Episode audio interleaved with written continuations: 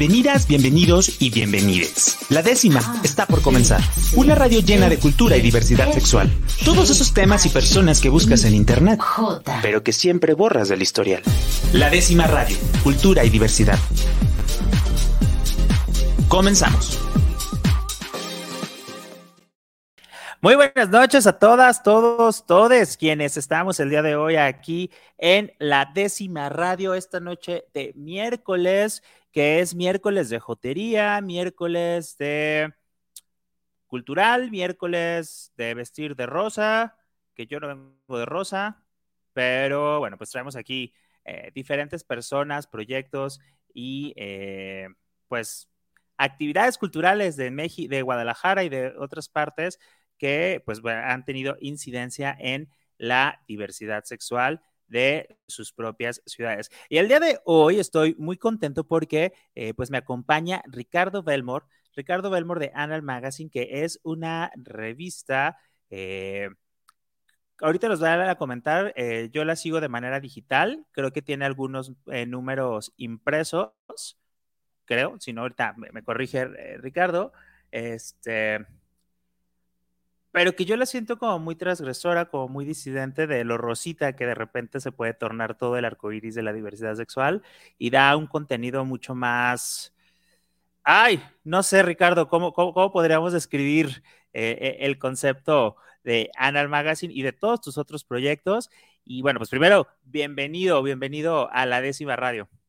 Hola, muchas gracias. Eh, pues este, al contrario, eh, gracias por tenerme aquí. Y pues nada, te cuento un poco. Sí, efectivamente la revista es impresa, de hecho surge como proyecto impreso y es muy importante justo esa, esa parte.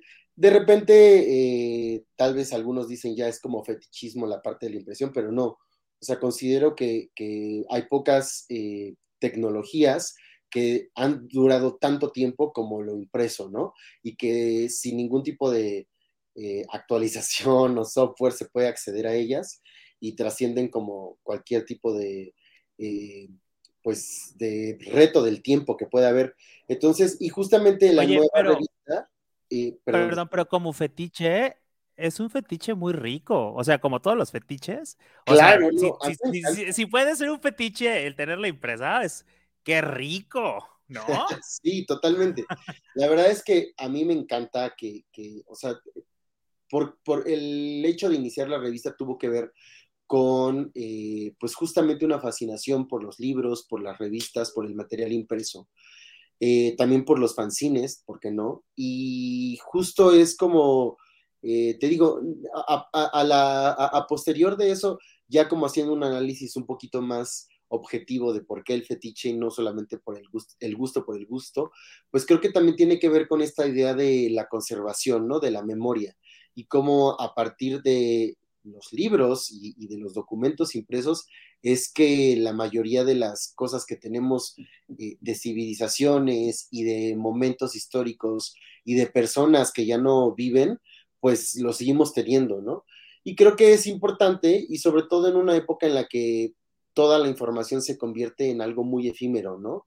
En algo que dura ya ni siquiera meses o semanas en, este, en, la, estelaridad, sino que, o sea, las noticias duran horas, ¿no? Y ya, y la que sigue, y la que sigue. Y creo que eh, es interesante también de repente tenerse el tiempo de poder agarrar, ojear, sentir o leer la revista, leer lo que dice ahí y, y verlo de una manera, pues no tanto como, pues como un tweet, ¿no? Que, que está también perfecto y lo utilizo yo también en eh, la, red social, pero creo que eh, también existe lo otro. Y hay, hay cosas, hay fotos, hay textos, hay eh, documentos, análisis que tenemos que leer con más calma y que, y que tenemos que dedicarle más tiempo para poder apreciar como en su totalidad lo que nos están manifestando, ¿no? Y creo que también...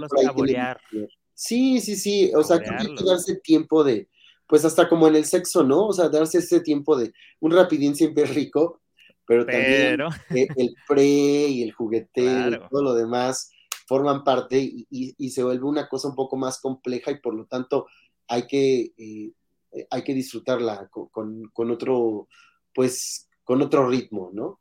Y hablando de la revista impresa, pues también este, el 26 de enero se viene la, eh, la nueva, después de un, de un periodo de, este, de, pues, ¿cómo decirlo? De, paramos durante un tiempo, pero ya lo retomamos el proyecto y el 26 de enero lo presentamos eh, acá en Ciudad de México, pero, pero, pero también vamos a hacer presentaciones en otros estados, incluido obviamente Jalisco, incluido Guadalajara. Entonces, este, ya les estaremos contando. Ah, perfectísimo. Oye, ¿cada cuándo se imprime la revista?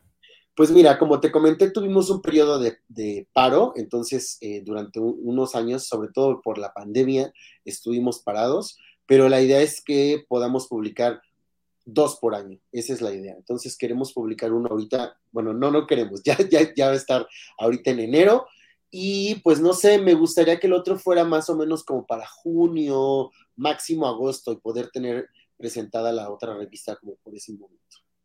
Oye, qué padre, qué padre que también le estén dando como este giro de, presentaciones, porque a fin de cuentas, digo, siguen teniendo su contenido en línea y tienen la agenda anal cada semana donde eh, me encanta la diversidad de proyectos que tienen ahí, o sea, porque la verdad es que a mí me sacan mucho de, de mi mundo gay, cisgénero, blanco, privilegiado, heteronormado, sigámosle sumando todo lo que quieras. Este, no, o sea, a fin de cuentas, digo, creo que también platicábamos un poco ahí eh, el tema de Gabriel Gutiérrez, que se entera de mil y un proyectos de mil y un identidades, de mil y un propuestas culturales. Y creo que eh, la agenda ah, anal que sacan eh, de manera semanal también trae como esa diversidad, esa diversidad de que puede ser lo mismo algo muy pop, como muy eh, mainstream, pero también eh, proyectos como muy de nicho, ¿no? Sí, pues justo, y un poco respondiendo a tu pregunta de hace rato, que creo que no la, no la tanto, no sé si la palabra transgresor sea como ya en este momento la, adecuada, pero definitivamente, y creo que te lo conté en su momento, producir material que tenga que ver con cultura, ya sea como artista o como gestor o como eh, medio de comunicación de, productos de arte, creo que ya, ya simplemente por eso es un poco contestatario en un país como México, ¿no?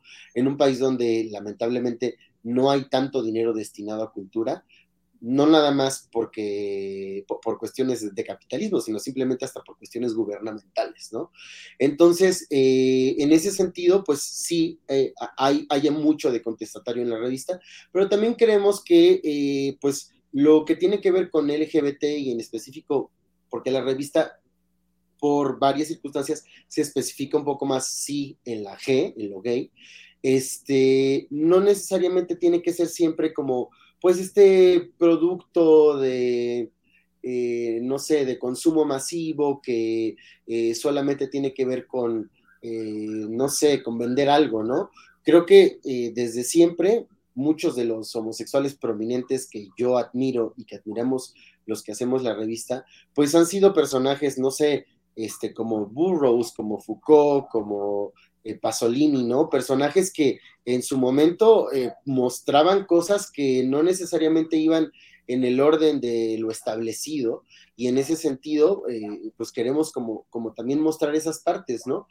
Y por lo mismo, es que sí, en la agenda tratamos como de promover proyectos culturales, a veces incluso fiestas también, porque obviamente también a, través de lo lúdico y de la fiesta también se crea comunidad, pero justo tratamos de, buscar como, como cosas que, no sean lo que ya encuentras en cualquier otro lugar, ¿no? O que te puedan aportar un poco más, que tengan alguna reflexión de por medio. Y en ese sentido, ahorita que preguntaste, que, que mencionaste, hay un personaje muy importante ahí que es Gabriel Gutiérrez, porque también Gabriel es una de las principales fuentes de las cuales se nutre la agenda anal cada semana, porque sí, o sea, creo que lo platicamos también el otro día, no sé cómo le hace, pero está al tanto de todo lo que está sucediendo en la República. O sea, está, Exacto. Muy, está muy cañón. Y la verdad es que es un gran amigo, es un gran aliado, y la verdad es que eh, cada semana siempre estamos como trabajando en eso, y es, te digo, es la principal fuente de donde se nutre la agenda.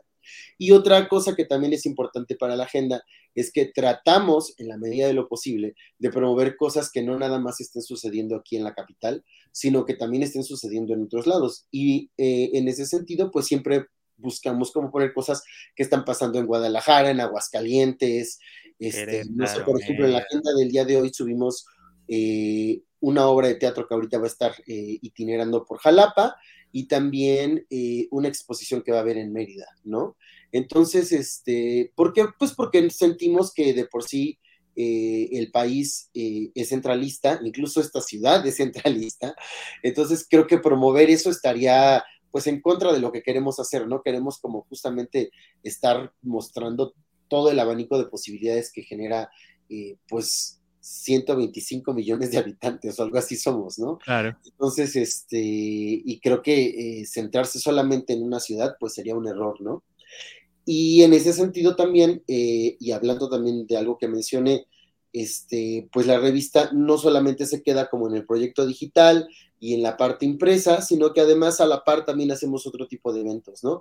Tenemos eh, las fiestas, y en las fiestas además tengo dos socios muy queridos que son este, Paco Montejo y Harp, y ellos, eh, pues la verdad, ambos son DJs y están muy metidos en la parte de los eventos, pues le llamaría eh, no solo fiestas, sino eventos lúdicos que hacemos, ¿no?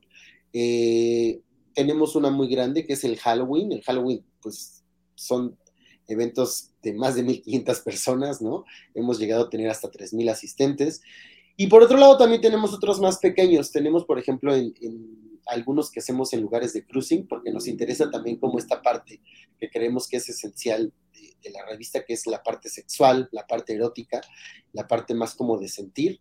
Y por lo mismo, muchas veces nuestras fiestas son en lugares de cruising porque creemos que a veces estos lugares siempre son divertidos y siempre tienen gente, pero no necesariamente hay personas que se atreven a ir en un día común, ¿no? O hay personas que, que, se lo callan y dicen, no, mejor no. Y creemos que abrir estos espacios en una fiesta cobijada por la revista, pues a veces hace que personas que no se atreven o personas que normalmente no irían pueden llegar a, a acceder a esos lugares y que también pues es como parte de, pues no sé, como de sentirse más a gusto con su sexualidad y cosas así, ¿no? De vivirla, explorarla. Justo hace días platicábamos un poco con Fernando Yacamán y que le digo que me encanta su escritura porque aborda todo este disfrute de la sexualidad desde lo masculino, desde lo prohibido, desde lo sucio, desde los fetiches, desde, ¿sabes? Este, y que creo que eh, eso es maravilloso porque cuando las personas empezamos a explorar nuestro placer, en sus diferentes facetas, es cuando en realidad nos empezamos a encontrar con algunas cuestiones de nosotros mismos que luego decimos, ah, canijo, no sabía que me gustaba, ¿no?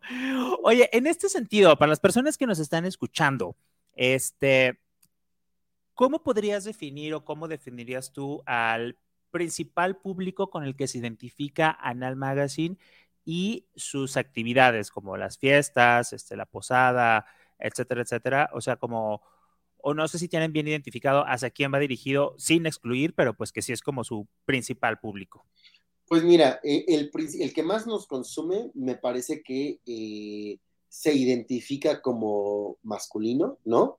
Este, también me parece que son, es un público que no es tan, tan, tan, tan, tan joven. Creo que o sea, empieza como a partir de los 22, 23. O sea, justamente ahorita a, los más chavos, que, son como más los teenagers, está, e, es, un poquito más difícil, que, pero pues ahí vamos, ahí vamos. Estamos como, como también buscando manera de acercarnos a ellos.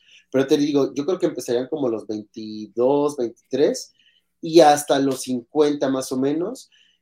Y creo que la característica principal del público, independientemente de la edad que tengan, tiene que ver con que están preocupados como por consumir no solamente eh, lo inmediato, sino también leen, van al teatro, no ven solamente las películas mainstream, ¿no? No solamente ven las series que están en el momento, sino también les cargan un poquito más. Son gente curiosa y son gente también preocupada como por eh, el contexto en el que viven, o sea, porque también sí creo que mucho de nuestro público es un público al tanto de política, por ejemplo, ¿no? Y al tanto de, la situación de, lo LGBT dentro del rubro de lo legal y de, cómo generar también como más equalidad, e, e, equidad de derechos y cosas así. O sea, creo que, creo que de una manera somera, más o menos ese será como el público que más nos consume. Como lo dijiste tú, y lo reitero, sin excluir a otros públicos, sino es que estemos no dirigidos a los demás, simplemente eh, por números, por lo que hemos visto, ese es el que más nos consume.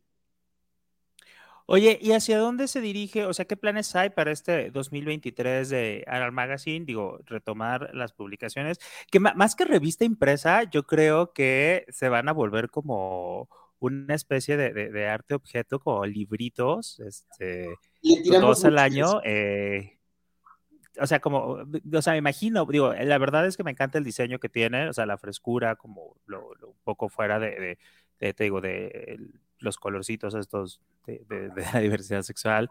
Eh, y digo, me imagino, no sé, ahorita pensaba y decía, ay, mira qué padre, o sea, es tener dos ediciones este, al año que tengan como contenido muy especial, se van a, se van a convertir, pues no sé, hasta no sé, como documentos referencia de lo que sucede en la parte artística. No sé, digo, creo que por ahí tienen una, una gran área de oportunidad. Pues justo le tiramos mucho a eso, o sea, eh, dentro de la publicación, algo que nos es importante, y, siempre lo ponemos como en los press kits y todo, es no queremos que sea una publicación, eh, más bien, queremos que sea una publicación atemporal. ¿Por qué? Porque como justamente las revistas están pasando por una transición interesante, algunos dirían muriendo, pero yo no lo veo así, eh, me parece que hacer una revista que hable solamente de lo que está así como de mañana va a haber esto, mañana va a haber otro. Cuando existe YouTube, cuando existe este Twitter, cuando existe Facebook y cosas muchísimo más inmediatas en las que además la gente utiliza como referencias del día a día, creo que sería un error. Y justamente tiramos más como a una situación de artículo coleccionable, ¿no? De una publicación que tú puedas comprar el día de hoy o puedas comprar dentro de seis meses o dentro de dos años y la revista valga más por cómo está hecha, por el contenido que trae, por los textos y que no necesariamente sea porque trae una información como los periódicos de que mañana va a suceder tal o cual cosa, ¿no? Para eso también está la agenda anal, para eso están otros de nuestras redes que son como más inmediatas. Tenemos también, por ejemplo, un este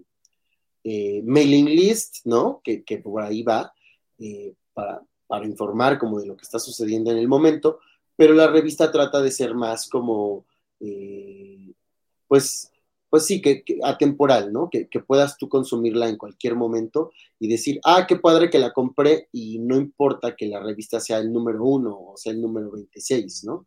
Es un, tomo que, que me va a funcionar en cualquier momento, ¿no? Oye, pues padrísimo. ¿Dónde la gente puede estar al tanto? ¿Dónde, digo, en redes sociales, página de internet, dónde puede estar al tanto de lo que tienen en Anal Magazine, las fiestas? Eh, cuéntanos, ¿dónde, ¿dónde podemos conocer más de, los proyectos que vienen? Claro, mira, eh, ahorita lo que más utilizamos es Twitter y eh, e Instagram. Ambos son arroba Anal Magazine todo junto, magazine con G y con Z. Y estamos trabajando en nuestro nuevo website, que es va a ser analmagazine.org, pero ahorita está en stand-by todavía, estamos como preparando porque también queremos hacer algo especial con eso. Y eh, también dentro de nuestro, en, nuestro Instagram está el link en la parte de la bio para que puedan ustedes como meterse a lo que es el mailing list, agregarse, y cualquier otra duda también para colaboraciones, por ejemplo, porque siempre estamos buscando artistas, escritores, cineastas, en analmagazine.gmail.com. Con todo gusto ahí lo recibimos. Perfecto. Oigan, pues muchísimas gracias, Ricardo. Muchísimo éxito. Cuando tengan cosas acá en Guadalajara, no dudes en comunicarnos para ayudarles, para difundirlo aquí en eh, la décima radio y, y con las personas aliadas y pues mucho éxito para lo que viene este año en Anal Magazine. Claro que sí, pues muchas gracias por la invitación. Y si alguno de ustedes se puede lanzar el 26 de enero acá a Ciudad de México, vamos a tener la presentación en el MOAC. Y va a estar padre porque va a haber varios invitados, uno de ellos va a ser Bruce LaBruce, el cineasta, entonces va a estar interesante. Si pueden, láncese, y si no, prometido que vamos a ir por allá a presentarla también. Padrísimo, pues muchísimas gracias. Les mando un abrazo a todo el equipo. Vamos a un corte aquí en la décima radio. Vamos, regresamos y de mientras, aquí joteamos. La décima radio. Cultura y diversidad sexual para todas, todos y todes. Regresamos.